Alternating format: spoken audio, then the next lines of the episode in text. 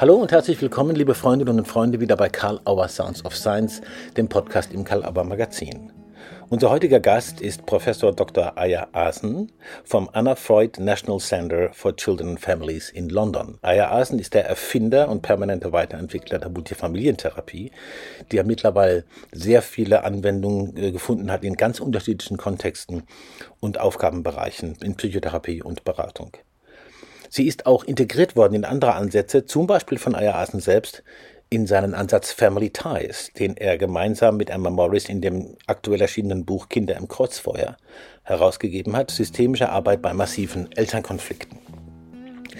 Aya Asen hat unglaublich viel Erfahrung damit im britischen Raum, aber vieles davon ist zu übertragen und sollte unbedingt übertragen werden in den deutschsprachigen Raum. Dazu hat Aya Asen viel zu erzählen und wir danken ihm an dieser Stelle für dieses äußerst spannende Gespräch. Lieber Aya Asen, herzlich willkommen. Zunächst mal lieben Dank, dass du dir die Zeit nimmst, an einem Sonntagmorgen, das wissen ja die Hörerinnen und Hörer nicht, aber wir wissen es, äh, der Zeit nimmst, hier mit Karl Auer Sounds of Science ein Gespräch zu führen. Nochmal herzlich willkommen zu Karl Auer Sounds of Science. Hi. Danke, danke für die Einladung. Sehr gerne, danke fürs Annehmen. Du bist ein sehr breit ausgebildeter, erfahrener, innovativer Arzt, Psychiater und Therapeut und lehrst an Instituten und Universitäten in London, Europa, Asien und den USA. Das sage ich für die Leute, die es noch nicht wissen. Gibt es ja immer noch ein paar.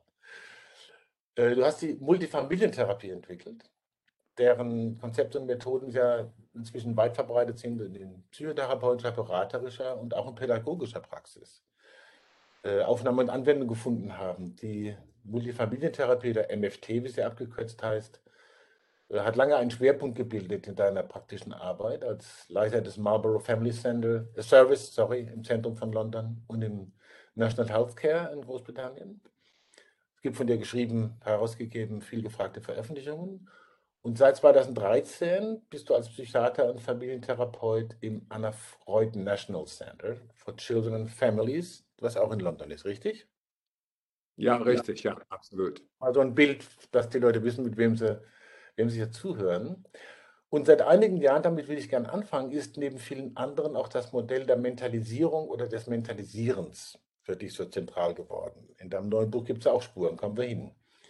Also bevor wir zum Thema Hochrisikofamilien und hochkonflikthafte Trennungen deren Folgen kommen, dazu mal ein erster Fragekomplex. Ganz kurz, wenn das geht. Was ist unter Mentalisieren zu verstehen? Was hat es unter anderem mit Bindung zu tun und was leistet es für die therapeutische Praxis? Also bei dem ähm, Konzept Mentalisieren, da handelt es sich, über die, äh, handelt sich um die Fähigkeit, äh, über die eigenen äh, psychischen Befindlichkeiten zu mutmaßen und auch die von anderen Menschen und dann äh, sich, was ich versuchen, sich in innere Zustände hineinzuversetzen. Das sind also Beweggründe, Gefühle, Überzeugungen, äh, Bedürfnisse, Absichten, Wünsche, Erwartungen, Meinungen, Ziele. Und das soll man sich vorstellen im eigenen Selbst äh, und auch die inneren Gründe für das eigene und fremde Verhalten zu finden versuchen. Mhm. Man kann es ganz kurz, da könnte man sagen, sich selbst von außen und andere von innen sehen und dieser Wechselwirksamkeit, dieser Zirkularität gewahrt zu sein. Mhm. Äh, und das heißt, äh, was ich in der Prakt praktisch Zweifel wecken, wo Gewissheit, äh, Gewissheit herrscht ähm, und wohlwollende Neugier auf eigene und fremde mentale Zustände zu entwickeln. Und das ist ja gar nicht so weg, weit weg von, von der systemischen Praxis. Mhm. Warum war das? Um, weiß ich, besser miteinander auszukommen, sozusagen. Das könnte man, weiß ich, so einfach so formulieren.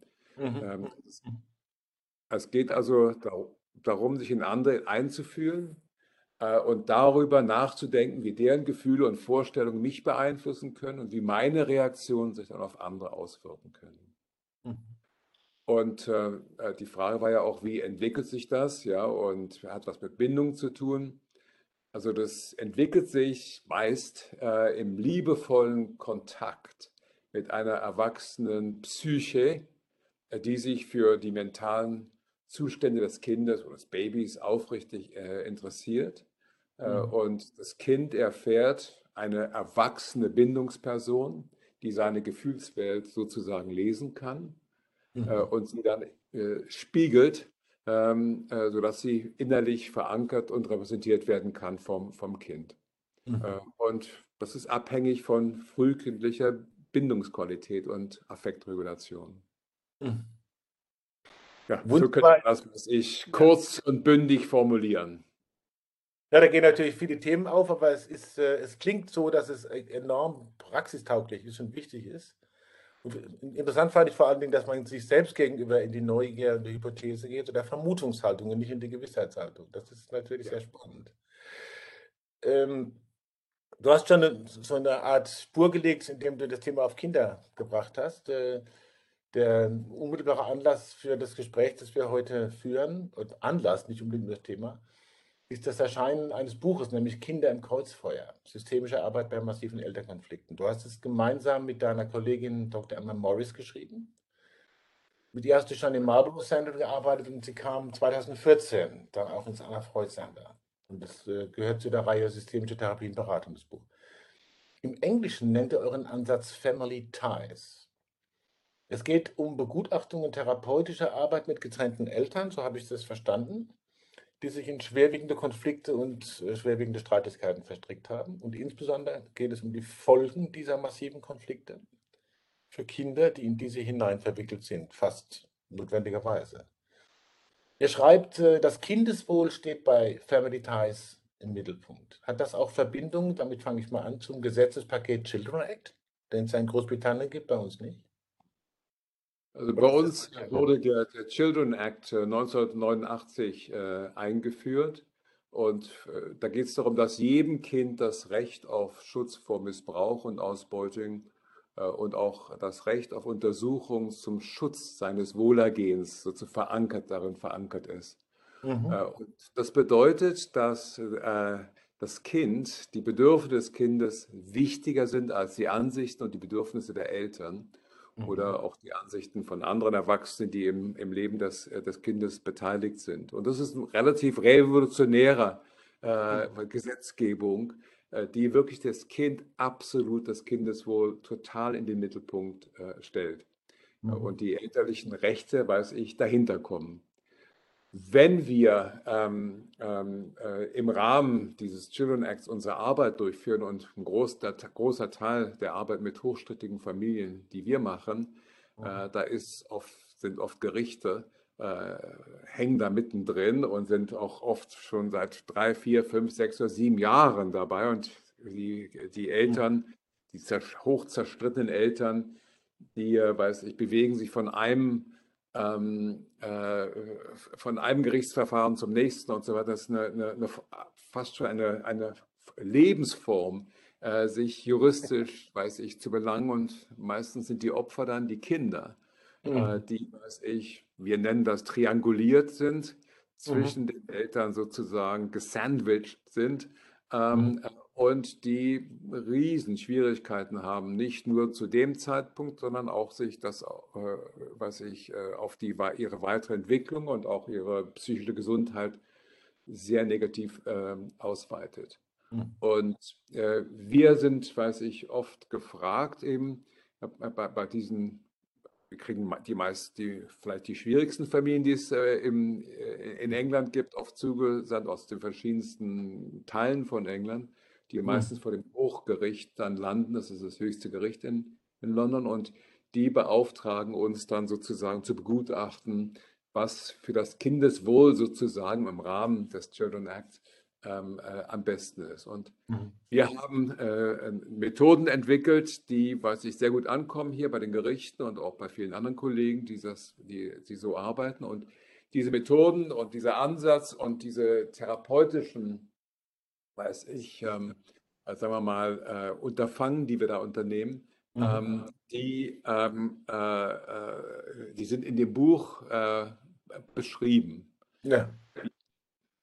Genau. Wir, wir, nennen das ähm, therapeutische Gutachten, äh, denn ähm, normalerweise ist ja, weiß ich, so eine gutachterliche Tätigkeit ist oft so, so ein Schnappschuss, wie es gerade ist. Äh, wir wollen dem Gericht nicht nur, nur, nur sagen, wie es gerade ist, sondern ob die Familien, die Eltern, auch das Kind, äh, veränderungsfähig sind. Mhm. Und diese Veränderungsfähigkeit, glauben wir, können wir eigentlich nur begutachten, wenn wir massiv therapeutische ähm, Interventionen machen während der gutachterlichen Tätigkeit, die sich oft nur über zwei, drei Monate erstrecken kann, weil das Gericht äh, äh, oft sagt, ihr müsst hier was, hier, wir wollen das Gutachten in, in drei, drei, Monaten haben oder in, in zehn, zwölf Wochen haben. Und das heißt, dass wir therapeutisch im gutachterlichen äh, Rahmen arbeiten. Mhm. Da hast du jetzt praktisch schon äh, eine Frage vorweggenommen, die ich noch stellen wollte. Vielleicht kommen wir da auch nochmal hin. Äh, ich fange jetzt mal an mit dem, was du angedeutet hast. Es gibt bei Family Ties Arbeitsphasen, wenn ich das richtig gesehen habe im Buch. Und äh, die sollen den Prozess, schien mir, ein bisschen strukturieren und irgendwie wohl auch transparent machen. So kam mir das vor. Ja. Äh, welche sind das und sind sie irgendwie in einem klaren zeitlichen Nacheinander? Geht es überhaupt? Oder gibt es da Schleifen, Veränderungen, je nachdem, mit wem er arbeitet? Gerade wenn das noch eine, mhm. ja, also wir, wir haben, weiß ich, so ein Acht-Phasen-Modell äh, entworfen. Ja. Das heißt nicht, dass äh, wir mit eins anfangen und mit acht aufhören, mhm. sondern mhm. es gibt Überschneidungen. Also mhm. wenn wir, weiß ich, so eine äh, hochstrittige Eltern und deren Kinder zugewiesen bekommen, äh, dann fangen wir eigentlich erstmal damit an, dass wir äh, parallel mit jedem Elternteil äh, arbeiten.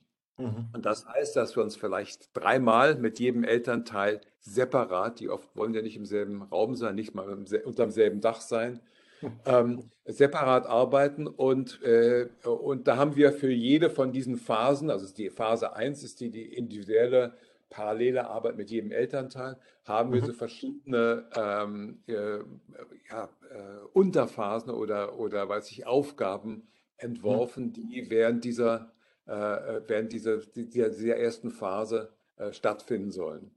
Ähm, wir sehen auch gleichzeitig, was heißt gleichzeitig, wir sehen auch, wenn es in der ersten oder zweiten Woche ist, nachdem wir die Eltern einmal, einmal gesehen haben, jeden Elternteil einmal gesehen haben, sehen wir auch äh, Kinder.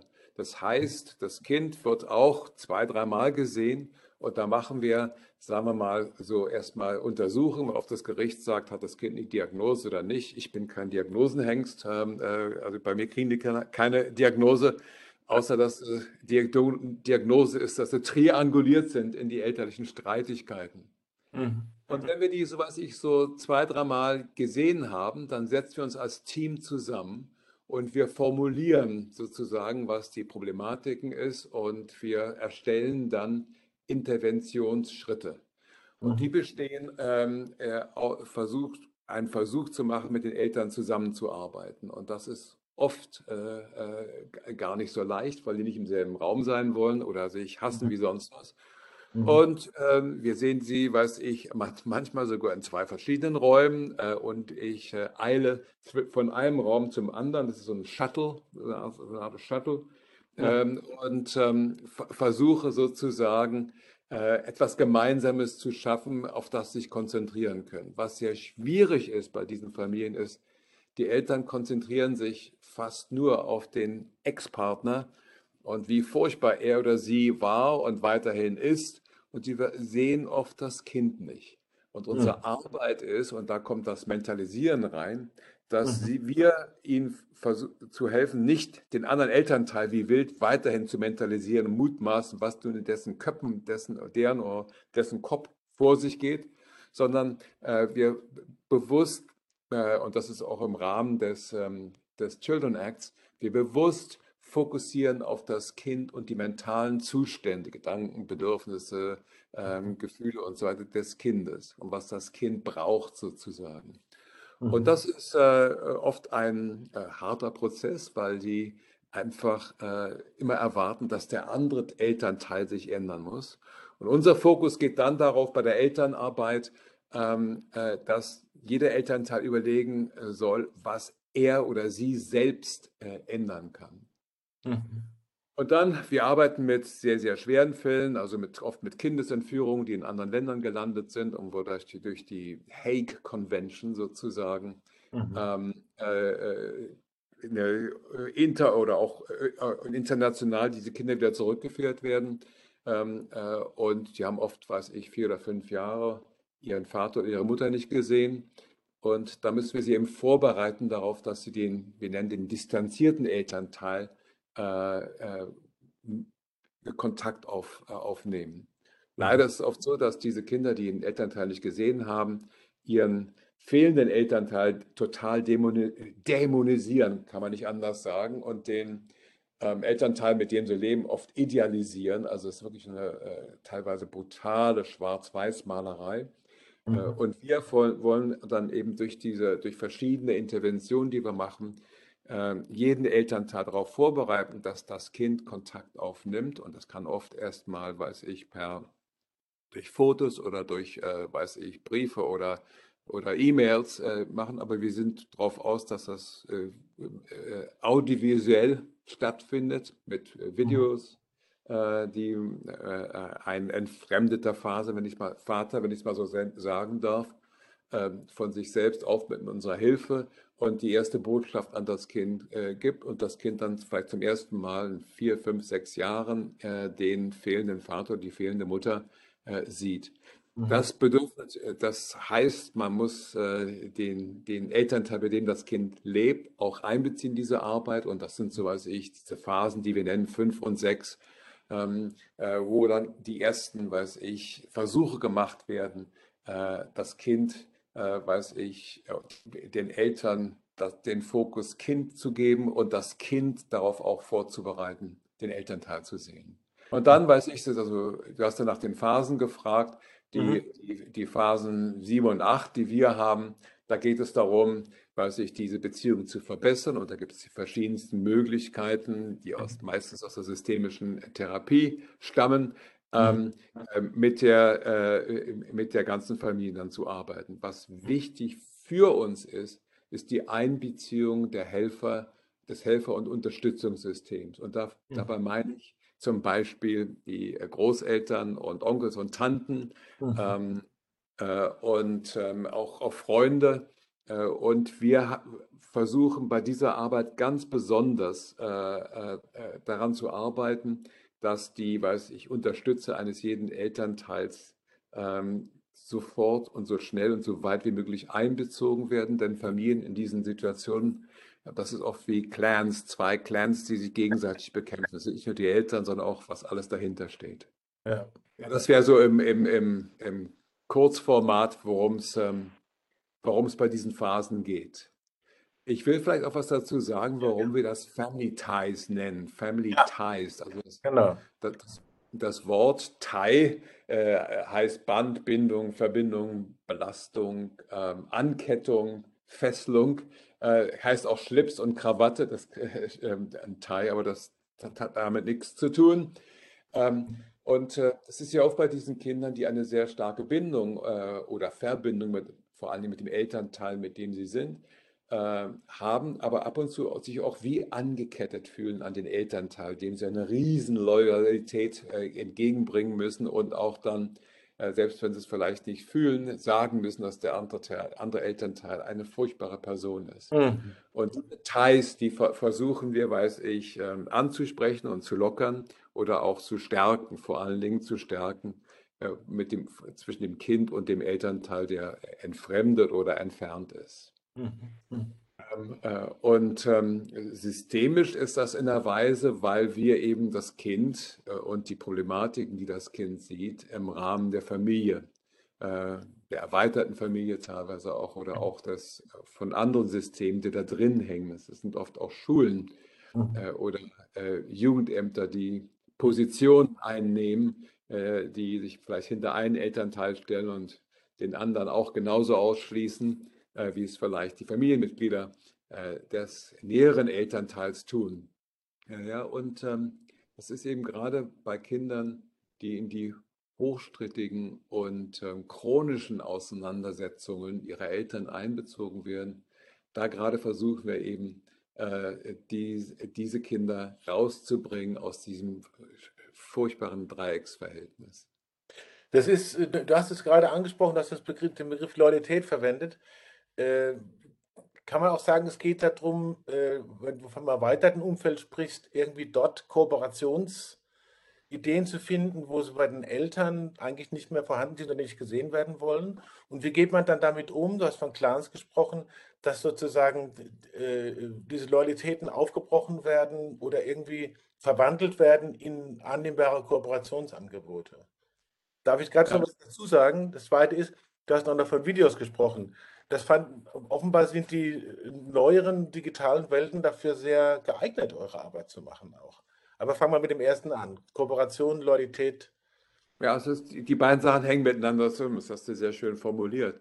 Ja. Ähm, wir wollen die irgendwie einbeziehen, die, die, die wichtigen Mitglieder des Clans, die äh, den Eltern, äh, jedem Elternteil auch helfen können, vielleicht eine andere Perspektive zu geben. So haben wir, weiß ich, in, im letzten anderthalb Jahren auch, weiß ich, also durch die Corona-Krise ähm, viel, viel über Video oder, ja, wie nennt man das, Remote Therapy, Online ähm, äh, Therapie ähm, äh, gemacht, haben wir uns haben wir ähm, zehn Videos hergestellt über bestimmte äh, Thematiken, die bei diesen Kindern und bei diesen Familien auftreten. Mhm. Äh, und diese Videos sind etwa äh, acht oder neun Minuten lang.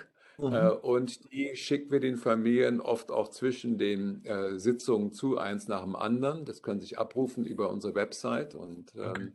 Äh, und, auf die, und diese Videos sollen sich anschauen mit ihrem Netzwerk und dann darüber reden. Das heißt, dass sie, weiß ich, es ist keine Psychoedukation im wahren Sinne, aber es sind so eine Menge Ideen drin über, weiß ich, so typische, weiß ich, Konfrontationsmuster äh, oder äh, Vulnerabilitäts-, Familienskripte, äh, äh, Vulner Vulnerabilitätsproblematiken.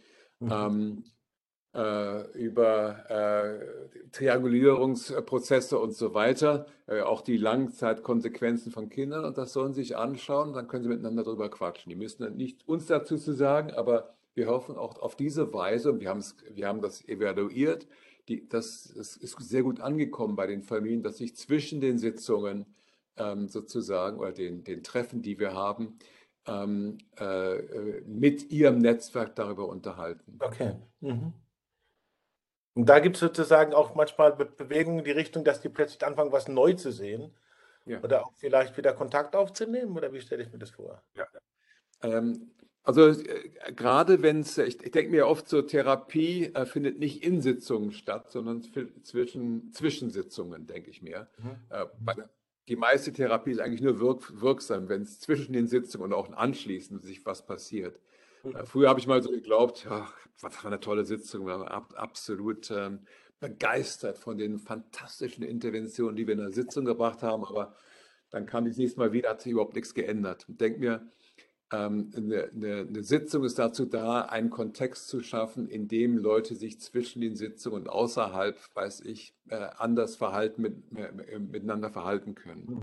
Was wir bemerkt haben, ist, dass seit, seitdem wir die Netzwerke der Familie sehr, so, sehr, so sehr äh, viel mehr ein, äh, einholen und sie auch dazu einladen zu einigen von unseren Treffen, je mehr wir das machen, äh, desto schneller verändert sich vielleicht die oft ganz starre Perspektive eines mhm. Familienmitglieds. Mhm. Und wir sind auch gerade darauf aus, dass Sie mit Freund, Freunden, ähm, wohlmeinenden Freunden vielleicht sich diese Videos anschauen. Ja? Mhm. Die Veränderungen äh, führen dazu und wir äh, haben unsere Arbeit evaluiert. Oft ähm, soll es ja dazu kommen, dass ein Kontakt stattfindet mit einem entfernten oder entfremdeten Elternteil. Äh, und zu, bei 85 Prozent, wir haben sehr schwere Fälle, ähm, schaffen wir das. Bei 85 Prozent schaffen wir es, dass wir Kontexte schaffen, die gut genug sind, sodass, weiß ich, die Kinder Kontakt mit einem Elternteil, mit mhm. einem total dämonisierten Elternteil aufnehmen können. Mhm. Bei 15 Prozent schaffen wir es immer noch nicht. Deshalb müssen wir uns verbessern, unsere Methoden verbessern. Und deshalb äh, gibt es bei uns auch nicht das Konzept einer, eines therapieresistenten Elternteils oder einer therapieresistenten äh, Elternpaares oder therapieresistenten äh, Familie. Äh, wir, wir, glauben, wir, wir denken, dass wir nur nicht gut genug sind, Kontext zu schaffen, ähm, äh, die es Familien äh, und, und, Eltern erlaubt, äh, sich anders zu verhalten. Also wir schieben uns sozusagen den schwarzen Peter zu und das hilft uns, immer wieder neue und auch ab und zu quite, relativ seltsame Methoden äh, zu finden, mit diesen Familien umzugehen. Großartig. Das ist, äh, glaube ich, eine wirklich vorbildliche Haltung für viele, wie man weiterkommen kann. Ich, ich muss noch mal kurz auf den juristischen Aspekt zurückkommen, ganz kurz. Äh, wenn wir von Kooperationen sprechen und von möglichen Unterstützersystemen, inwieweit ist das juristische System, wenn ich es mal so nennen darf, auch da zu holen? Oder sind das einfach nur die Überweisungskontexte? Gibt es da auch zwei, drei Beispiele oder sowas, wo man sagt, ah, die, sind, die, die gehören eigentlich in Anführungsstrichen zum Unterstützersystem oder zumindest zu dem System, das was voranbringen kann. Ist das so? Also ja, also wir haben, weiß ich, so ähm, die Erfahrung gemacht, wenn man das juristische System einbezieht, auch in Fortbildung, und das heißt, sind so gegenseitige Fortbildung, dass Richter und, und Rechtsanwälte, die mit diesem Familienrecht umgehen, ähm, dass die uns helfen, deren Perspektive zu verstehen äh, oder in, äh, in der Mentalisierungssprache, dass wir die, deren Bedürfnisse, Gefühle, Gedanken und so weiter auch verstehen und umgekehrt sie uns, äh, sie verstehen, worum es uns geht. Mhm. Und seit über 20 Jahren gibt es gegenseitige Fortbildungen, an denen ich sowohl aktiv wie auch passiv, wenn man so sagen kann, teilgenommen habe. Also Richter und, ähm, mhm. äh, und Rechtsanwälte haben uns, äh, meinem Team geholfen zu verstehen, worum es ihnen geht, was für sie wichtig ist zu verstehen. Und wenn wir, weißt wenn ich vor dem Hochgericht bin, ich bin oft auch, weiß ich, so als ähm, werde äh, cross-examined, wie nennt man das, kreuzverhört, äh, mhm. oft von drei oder vier verschiedenen Rechtsanwalten vor einem Richter bei diesen äh, ja, juristischen Auseinandersetzungen. Die Richter wissen mehr über Bindung als viele von meinen Kollegen, würde ich sagen. Die wow. wissen auch, was Triangulierung ist, die wissen auch, was Mentalisieren ist. Ähm, äh, und ähm, äh, äh, also in anderen Worten, diese Zusammenarbeit, die seit vielen, vielen Jahren hier läuft, hat unheimliche Früchte sozusagen gebracht, äh, mhm. indem ähm, sie uns unterstützen in unserer Arbeit. Und ich denke zurück als Beispiel, ähm, vor über 20 Jahren habe ich angefangen, mit meinem Team therapeutische Gutachten zu machen. Und äh, ich denke mal 1999 äh, habe ich irren, äh, weiß ich, äh, Druck bekommen von, von, von Richtern, vom Hochgericht, sagen hier, Herr Hasen, das können Sie gar nicht machen hier, Sie sollen Gutachten machen, keine Therapie machen. Aber ich habe es fertiggebracht, ähm, zu, das zu argumentieren und dann bei, einer, bei dem höchsten Berufungsgericht wurde dann gesagt, die Idee von therapeutischen Gutachten ist was, ist was Tolles, weil es hilft uns, die Veränderungsfähigkeit von ähm, Familien äh, und, und, von Eltern vor allen Dingen äh, zu, zu begutachten. Und dann wissen wir als Richter auch, was wir, was wir, wie wir Recht sprechen können, wo die Kinder, weiß ich, sein sollen, wie oft sie ihren Elternteil sehen sollen mhm. ähm, äh, und so weiter. Das heißt also, äh, es gibt, gibt, Richter, die sagen auch, ähm, Herr Hasen, äh, machen Sie mal Ihr Gutachten und dann in drei Monaten kommen Sie, erzählen Sie mal und sagen Sie also dazu, ob Sie, weiß ich, glauben, dass sich das veränderungsfähig ist. Und wenn ich dann hinkomme und, und vor Gericht aussage, was meine Ideen dazu sind, dann sagt der Richter, okay, versuchen Sie es mal und wir treffen uns in sechs Monaten und sehen zu. Ich will jetzt noch keine grundsätzliche Entscheidung darüber treffen, ob das Kind nun wirklich weg von der Mutter soll und nur beim Vater leben soll oder ob uns äh, da vielleicht eine, eine, eine Möglichkeit ist, einmal in der Woche oder einmal im Monat bei dem anderen Elternteil zu sein. Mhm. Und, äh, und, ich habe gerade einen Fall, wo das, weiß ich, über 18 Monate verlängert worden ist und tolle wow. Veränderungen da waren mit Unterstützung des Gerichtes. Und ohne den, den Druck des Gerichtes wären diese Veränderungen, die wirklich ähm, fürs Kindeswohl da sind, äh, wären ja. die nicht passiert. Hm. Das finde ich eine ganz, ganz spannende Antwort, insbesondere in Bezug darauf, äh, wie die Kompetenzerweiterung bei dem, beim juristischen System, bei Gerichten und Anwälten und so ist. Äh, am Ende eures Buches sprecht ihr das nämlich auch nochmal an, dass diese Arbeit so wichtig ist, die ihr macht und die sozusagen in diesem Kontext stattfindet, mit, mit Family Ties. Ja. Und dass sie so doch viele auch Erfolge hat, wo man sehen kann, da ist was, da ist richtig was drin. Aber es gibt irgendwie, weil sie so anstrengend ist auch, äh, doch noch zu wenig Fachkräfte. Ich würde mal vermuten, du meinst damit auch den Bereich der therapeutischen Kolleginnen und Kollegen. Wo kann man das lernen und wie kann man es vielleicht attraktiver machen, das zu lernen. Ja, also wir, wir äh, äh, unsere Arbeit ist relativ bekannt hier in, in Großbritannien und wir machen ähm, jede Menge von Webinaren. Wir machen gerade eins, eins grad, läuft gerade, wir haben 30 Leute dabei. Das sind alles für Leute, die im englischen Kontext arbeiten. Das sind sechs Webinare, die drei Stunden dauern, wo wir, weiß ich, die Prinzipien sozusagen erklären mit Mini-Rollenspielen und so weiter. Mhm. Ähm, wir machen auch Fortbildungen face-to-face, also reale, äh, mit, mit, mit Menschen im, im selben Raum. Ähm, äh, also hier in England. Ähm, ich habe auch eine Menge Fortbildungen in Deutschland äh, dazu gemacht, sowohl als Webinare ähm, äh, ähm, äh, als wie auch äh, in, in, ähm, in, in, Realitas. Ähm, äh, wir, ja, das, das, also, das kann man so lernen und es gibt Kollegen auch in, in, im deutschsprachigen Raum, auch in Österreich, Schweiz und äh, und Deutschland, die, da, die versuchen, mit diesem Modell äh, zu arbeiten. Mhm. Ähm, ja, also das sind, und es gibt verschiedene Lehrveranstaltungen, wo das, wo das äh, unterrichtet wird. Und es gibt ähm, Gott sei Dank Bücher nebenbei. Merkt, das ist ja auch sehr gut, ja. Das wollte ich jetzt nicht so erwähnen, aber es gibt ein Buch, das heißt Kinder äh, im Kreuzfeuer, glaube ich.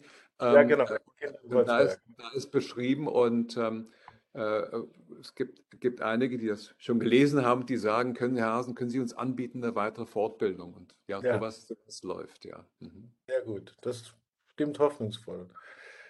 Mal gucken, ob wir auch äh, Richterinnen und Richter in Deutschland zu der Türe dieses Buches bringen. Ähm, ich muss so ein bisschen auf die Zeit gucken, mach's nicht gerne.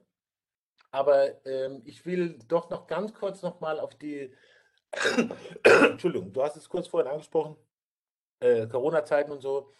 Ähm, hast du das Gefühl, dass sich die äh, Konfliktmuster, Konfliktstrukturen oder einfach ganz besondere Formen der Herausforderungen in den letzten anderthalb, zwei Jahren, vielleicht auch im Kontext von anderen Problematiken als jetzt der Corona-Krise, dass sich da was entwickelt hat? Wo, was fällt dir auf?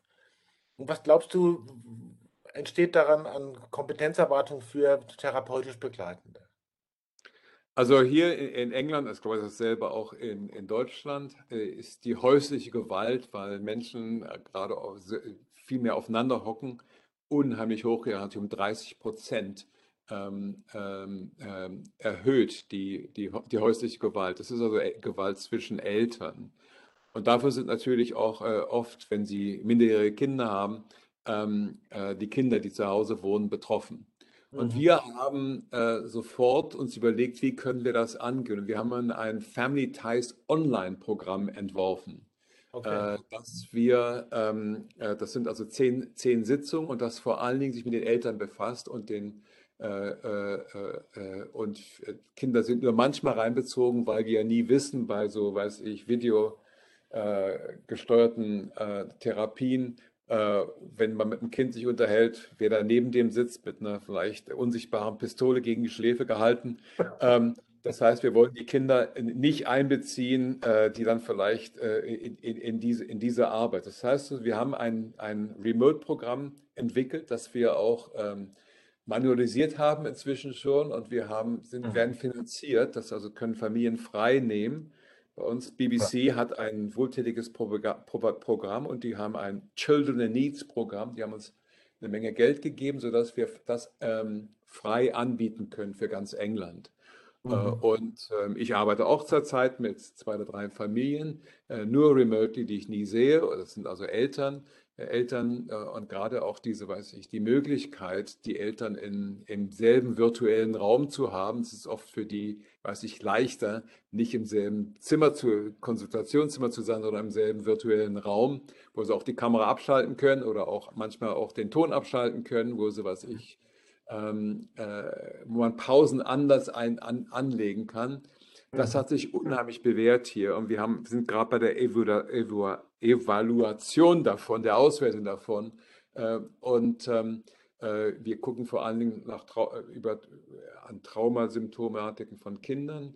Mhm. Und der Fokus ist immer noch auf die Kinder. Wir sehen also die Kinder am Anfang und am Ende und machen verschiedene, weiß ich, Erhebungen, um zu dokumentieren, inwieweit die Kinder weniger betroffen sind von den elterlichen Streitigkeiten und auch haben auch suchen nach Daten oder, oder evaluieren Daten, wie die, Elter, die eigene elterliche Befindlichkeit ist. Und mhm. das äh, hat sich, was ich, äh, sehr, sehr bewährt. Und wir hoffen, dass der, dieses, äh, dass unsere Regierung ähm, äh, Geld für solche Sachen gibt.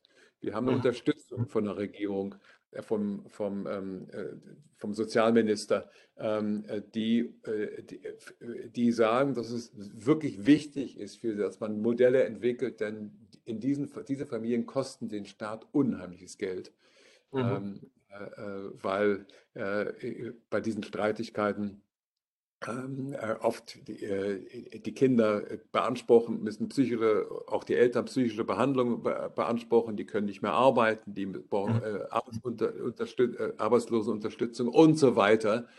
Insofern ist es äh, hoch auf der Agenda unserer ansonsten äh, seltsamen Regierung.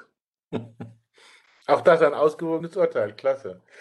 Ah ja, gib mir noch zwei Fragen, bitte. Ja. dich unbedingt los, es gibt ja so viele äh, inspirierende und äh, wohl auch den Prozess sichernde Orientierungen, vor allem praktische Anleitungen im Buch. Du hast schon einiges dazu gesagt. Man kann die gar nicht alle thematisieren, man kann da im Buch gucken. Aber ich greife mal was heraus, das ich irgendwie sehr elegant und, wenn ich das so sagen darf, auch irgendwie witzig fand. Da geht es einmal um das Entwickeln eines gemeinsamen Mantras. Ne?